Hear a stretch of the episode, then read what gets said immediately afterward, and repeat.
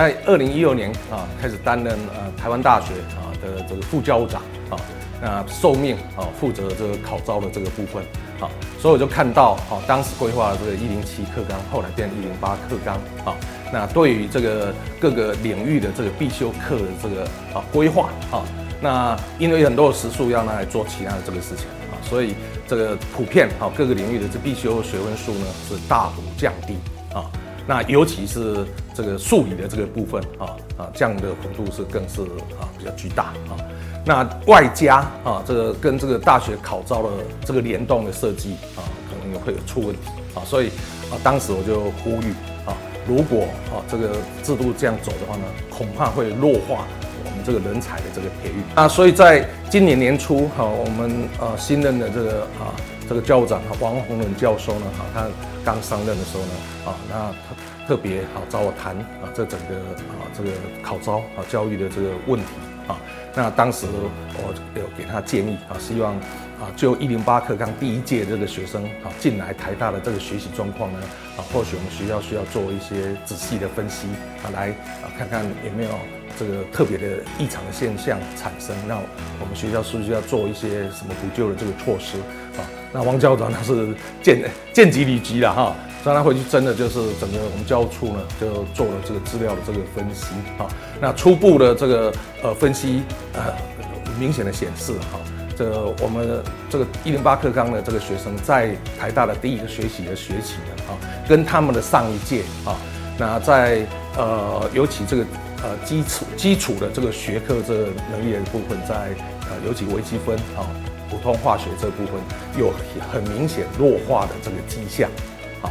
那呃这个弱化这个程度呢，好，那比如说以呃电机资讯学院呃来看的话呢，啊，大概我们大概比上上一年的这个 GPA 平均大概降了九 percent 左右，啊，那还有更惨的学院，工学院是降了十几个 percent，那还有比工学院降更多的这个学院的，啊，那我想这个。呃，成绩弱化呢，这个原原因当然有可能很多啊。那第一个当然，呃呃，我觉得最有可能当然还是学生的这个呃程程度弱化了啊。那当然也有可能这这一届的这个任课老师改分是特别严呐啊。那那但是我相信啊啊，以台大啊，就尤以修微积分的这个学生的样本数是有两千多的啊，在这么大的这个样本数底下，它具有统计意义啊。那另外，我们老师评分呢，其实它有它的稳定性啊，尤其微积分这个这门课呢，啊，它是全全校联合考试啊，啊，那所以说这个评分呢，应该有有它啊，每一年到每一年之间，它平均的 GPA 照理说应该不会差太多啊。那呃，即使在这个在这样稳定的这个评分之下呢，啊，那这个 GPA 平均可以呃降低十几个 percent。啊，那就已经表示，事实上它这个弱化的程度呢，是以应该是比它这个成绩下降的这个程度还高。尤其我们现在看我们人才的这个面相啊，啊，我认为有三大面相都趋势都是向下，这个是让我们更忧心的啊。哪部分？第一个，少子女化。啊，呃，根据教育部这个统计资料呢，我们一百零四年啊，在七年前啊，这个我们大一新生的这个人数啊，大概是二十七。万的，好，那我为什么要特别强调七年前？因为我们，呃，科技领域呢，大部分都是硕士毕业去工作，所以从大学到硕士毕业大概是七年，那从一百零四年就会持续一路下降十四年，好，从二十七万降到十七万，那之后呢，就开始在那盘旋，但是以到最近应该会，以最近出生的这个数量，估计大概会降到在十三万、十四万，所以这个。大一的新生人数就是减半，啊，这是少子化的问题，啊，那第二个是也是教育部的这个资料，啊，理工的这个人数的这个占比是持续往下降，啊，那啊在二零零五年的时候呢，我们理工的这个学生呢占比是四十一 percent，到了二零二零年，啊，我们占比只剩三十二 percent，那这样十几年来了，大概理工的这个人数少掉了，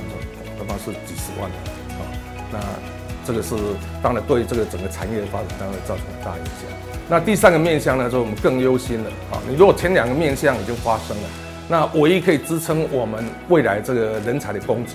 那不外乎就是人才的优化嘛，啊，或是我们借由科技啊，比如说人工智慧哈，我们可以降低这个人人力的这个需求等等啊。但是很不幸的，这个我们看我们担忧的啊，这个人才的这个呃品质的这个部分呢，也持续在下降啊。所以这个整体而言呢，啊，这个对我们这个啊未来这个产业这个人才的这个展望呢，好，我们不得不提出我们啊这个非常担忧的这个呼吁。蔡董事长哈，当然非常恳切的啊提出呼吁的，因为他是从产业界的这个观察哈，特别呼吁这个学生的这个数理能力呢啊一定要加强。那他也看到了这个高中的目前新的这个规划呢，啊这个数理能力呢啊一定会弱化啊。那我想我们的观察的这个呃想想象的哈，其实都是很接近的啊。那为什么呢？啊，我想啊培根讲一句话是不知因何事果。我们如果不知道问题的这个原因，我们如何解决这个问题呢？啊，那我个人认为啦，都会造成这个数理弱化啊，最主要是两个主要的这个原因啊，一个是这个高中的啊这些必数理的这个必修学分数啊太少啊，那第二个呢是这个大学这个考招的制度啊这个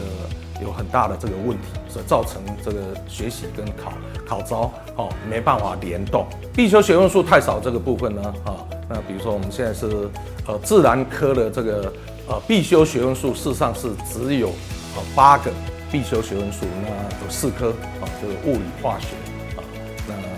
生物啊跟地球科学各只有两个学分啊。啊，当然你会讲说，我还有四个探究与实作的必修学分数，但是因为这个每个学校啊上课内容不一样啊，所以大概也很难列到这个大学考招的这个范围。因为大学考招的范围，呃，这个学测题目呢，它规定只能就必修课来啊啊啊来命题啊。但但是自然科的这个选修课呢，啊，选修学分呢，有三十二个学分是选修，那所以加起来现在是自然科其实四十四十四个学分。所以我们在提出呼吁呢，我们绝对不是说啊，你自然科这个学分数一一定要大幅增加，好，那这样就有可能会压缩到其他科目这个学分了，啊，那因为一零八课纲中央有一个希望让学生更多元这个学习，那这个方向是好的啊，所以当然一定会有其他的这个时数会放到其他的这个呃科目上面去啊，比如说科技啊，这个呃，说科技领域的这个学习等等啊，那但是我们提的呢，啊，那你可不可以在呃，自然科的这个四十四个这个学分数必修加选修这个学分数里面来做适当的这个调整啊，增加必修学分数，但减少这个选修的这个学分数啊，那最起码可以呃参照社会科领域啊，社会科领域总共是四十二个学分啊，但是它的必修学分数有十八个学分，那选修是二十四个学分，好，相较于自然科呢，啊，必修真正的实质必修科目呢，实质必修只有八。那你要加四，好多都可以啊。那那选修有三十二啊，所以做适当的这个调整。那我们不是自然跟社会这个可以科文共育吗？啊，两边这平衡的这个发展啊，这是呃，我觉得啊可以做这样的这个微调啊。尤其课纲我们是十年一大调，五年微调，应该是利用一点八课纲啊，五年微调的时候呢，事实上啊，这个适度的增加自然科的这个必修学分数啊，那啊。降低这个啊选修这个部分来做一个这个平衡，可以稍微缓解啊，稍微缓解这个这个部分的这个问题。好，那数学的部分当然以自以自自然好工程领域的这一部分的这个发展，我还是会希望数学还是可以适度的增加啊这个必修学分数。好，那现在事实上只有十六个学分，已经比以前少。好，那第二个问题呢是大学考招的问题啊，我要呼吁我们一定要重建。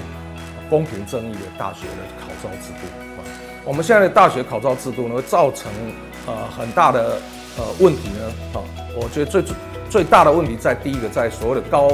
高三学习完整性的问题啊，我们现在大学的考招学测是在高一的一月底的寒假举行啊，那考的这个内容最主要是高一高二的内容啊，所以大家可以想，高一上学期的这个学生呢，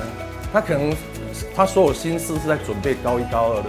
这个内容做学测考试的准备啊，然后等到下学期的时候呢，啊，从四月到六月啊，是做环境呢，好，申请入学这些啊，申请资料准备啦，啊，还有这个南北奔波啊，真是啊，那当然下学期的时候他又没有啊这个时间好好的把高三的这个内容好好学习啊，那申请跟环星的这个学生一录取了之后呢，啊，可能六月录取啊，以前是五月的，现在六月会录取的时候呢，啊，他可能就无心向学，啊，所以高三下学期的内容他怎么放掉？啊，他在教室里面呢，啊，可能会影响到要准备啊七月分科测验的这个同学，所以要准备分科测验考试的这个同学呢，搞不好是哦，可能不堪其扰，他知道又去补习班，啊，那就造成高中高三下学期这个教学现场的这个混乱。那大家可以想，那呃这个弱势的学生他是没有资源去补习班，啊，那就会造成这个弱势更弱势，啊，补习班兴起，啊，这样为什么？啊，大家我想。我一直强调，这个实践是检验真理的唯一标准啊！大家看，我们一零八课纲实施了之后呢，我们的补习班的数量是减少呢，还是增加？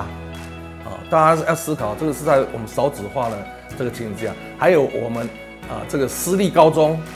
啊，尤其是强势的私立高中是大幅兴起呢，还是弱化？啊，这个这个难道是我们啊教育改革者想要看到的现象吗？我相信不是啊。那所有学生一般他怎么办呢？他就选梦幻的两个志愿，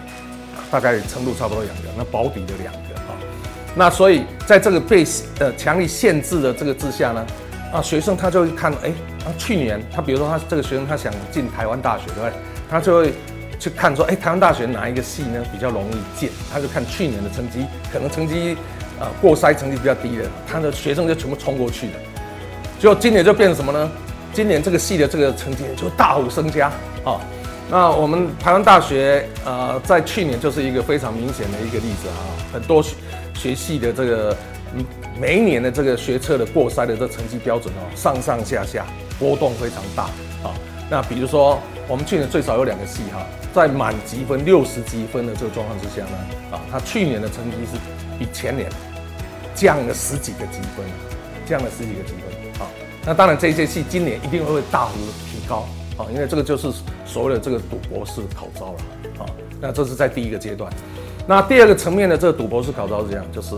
呃，我学测申请录取了啊，但是这个学生可能是拿到他的第二、第三个志愿，对不对？啊，那对知识比较高的这个学生，他不见得满意哦。啊，那他可照理说第二个志愿应该也很好啊，啊，但是他是要追求他更更高的志愿。啊，但是我们的制度是规定，你如果啊想要追求更高资源去参加分科测验嘛，啊，呃，这最后一个管道，那你得放弃这个学社申请录取的这个资格，啊，那你可能参加这个分科测验的时候，哎，可能那一天失常了，或是肚子痛啊，哦，你就落得两头空，好，所以我们这一代呢，好，我们会重考，通常就是联考没考好，好，那但是这一代的这个呃学生呢，他会重考。很多是不是他考不好，其实他考得很好，但是因为在我们赌博式考招的制度底下呢，啊，就造成他啊，他这个两头空的这种啊很尴尬的状况出现。啊，所以我要给大家数据，在疫情之前，我们的只考的重考的比率是二十七 percent 啊，这一百个学生里面呢，有二十七个学生是重考生啊。好，那很不幸的，这一零八课纲这个考招制度呢，这该改的没改啊，还是延续这个赌博式的这个考招的制度。再加上那个高三学习完整性的部分，本来也是该改没有改，啊，那就造成这个非常严重的这个啊这个现象啊，那造成今天这个考招乱象啊不断啊。那另外还有其他非常严重的啊这个考招的这个，我刚刚讲这个这个联动的这个问题啊，比如说我们呃学测考试只能考必修课啊，那自然科呢？那事实上，能够考的真正实质的学科内容是八个学位，应该是物理、化学、生物、地球科各只有两个学分啊。那这各只有两个学分，它考科的这个内容啊，当然是过低啊。那呃，数学原来是规划在呃一百零六年的时候，其实初期啊，原来是规划是全部都考八学分的。啊，当时就出来呼吁啊，这个啊，如果数学只考八个学分呢，啊，我们以后。这个理工、医农这个最有优势的四大领域会接空了啊，所以当时大考中心听进去了啊，那就把数学改成数 A 跟数 B，数 A 十六学分，数 B 是八个学分啊。那即使是即使是这样子啊，就是说呃，在数 A 的这部分对理工的这个人人才这一部分的数学的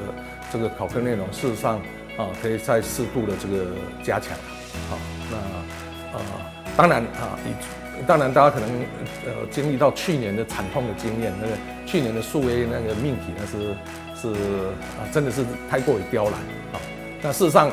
呃，去年数 A 这个命题也反映一个问题啊，就大考中心出命题的老师呢，啊，他没有跟这个课纲的这个改变呢联动啊。比如说去年数 A 的这个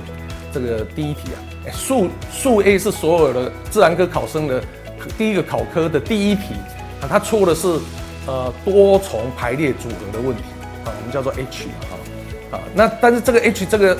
这个内容在一零八课上已经删掉了啊啊，但是我们。这个大考中心这个命题委员，啊，不晓得是不晓得，还当当然他们可以讲说，哦，你多重排列组合，你可以从这个基本的排列组合这个来推演出来。但是问题是，它是所有考科的第一科的第一题呀，啊，大家可以想象，对对所有的考生啊，情何以堪啊？那另外，看这个我们当年的考招呢，啊，在呃分割测验的这个这个部分呢，从去年开始啊，被强制改，被强制改为六十积分制。啊，那这个六十积分制不是大家想象的平均切六十积分呐，啊，这个六十积分是高分砍头的六的积分制啊，这个积分制是全世界就就台湾在在做这个积分制，完全违反科学逻辑啊，怎么说呢？啊，以去年的数位的这个呃平均成绩哈，它是用前百分之一的学生的这个平均成绩啊来做这个集聚的计算基准啊，那去年数 A 平均大概是前百分之一的这个学生平均大概是七十五分。那七十五除以六十呢，就是一点二五。